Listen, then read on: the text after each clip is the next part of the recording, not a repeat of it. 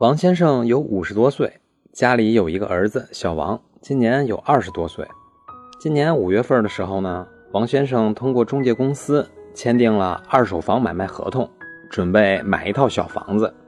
将来或者租出去，或者等房价高了以后再卖出去，作为投资用。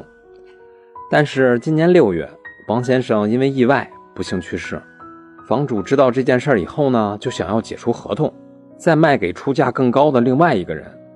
小王现在就留言说，对方房东可以因为自己父亲的去世而解除合同吗？答案是不能，因为我国法律规定，王先生去世以后，小王一方面可以继承其父亲的财产，另一方面还有资格继承其父亲签订过的合同，所以小王代替其父亲，可以要求房东继续履行合同，把房子。过户到小王名下，所以有人说人去世了，合同就解除了，这个说法是不对的。那么，以上就是今天的音频，供您参考。